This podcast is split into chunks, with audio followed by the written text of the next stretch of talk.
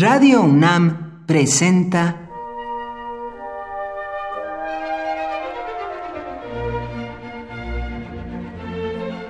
Cuaderno de los Espíritus y de las Pinturas por Otto Cázares.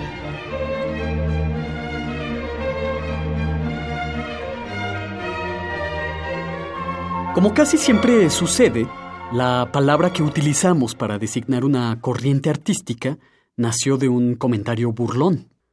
Cubismo fue la palabra que usó el pintor Henri Matisse para referirse, despectivamente, a una pintura de André Derain, y su palabreja llegó para quedarse. Cubismo era una nueva estética que desarrollaban en sus talleres André Derain, Pablo Picasso y George Braque en los primeros años del siglo XX. Tomaban la estafeta de las enseñanzas de la pintura de Paul Cézanne, sobre todo las enseñanzas de sus últimas creaciones, en las que el pintor buscaba expresar las formas sin las ropas estilísticas, por así decirlo, que nos impiden ver lo esencial de las cosas. Si es que en las cosas hay alguna verdad, esta verdad es aprehendible por medio de una preocupación geométrica.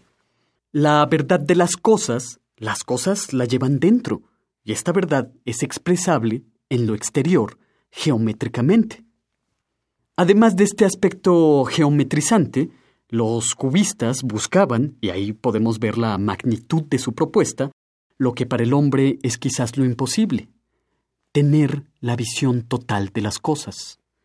La mirada cubista era una suerte de globo ocular divino que buscaba mirar el aspecto múltiple de las cosas.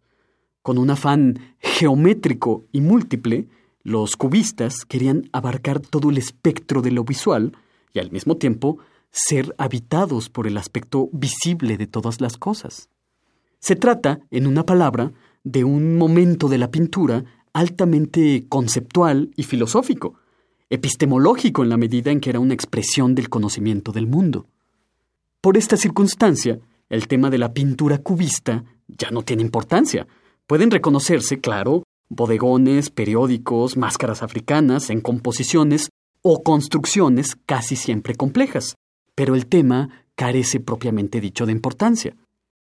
Generalmente, en los estudios de historia del arte se consideran tres tipos de cubismo el cubismo sintético, el analítico y el órfico. El analítico es el más riguroso y el órfico es el más lúdico. Apenas comenzado el siglo XX, este movimiento sorprendente subvirtió la manera de comprender el espacio pictórico porque rompió definitivamente con las reglas de la perspectiva que habían imperado cerca de 600 años. Quien goce del placer estético en su estado más puro gozará sin duda frente a los cuadros de los cubistas. El poeta Guillaume Apollinaire, el principal ideólogo del movimiento, comparaba la pintura con una llama que arroja luz, una metáfora que le hizo decir amo la pintura contemporánea porque amo sobre todo la luz. Por hoy, Otto Cázares cierra el cuaderno de los espíritus y de las pinturas.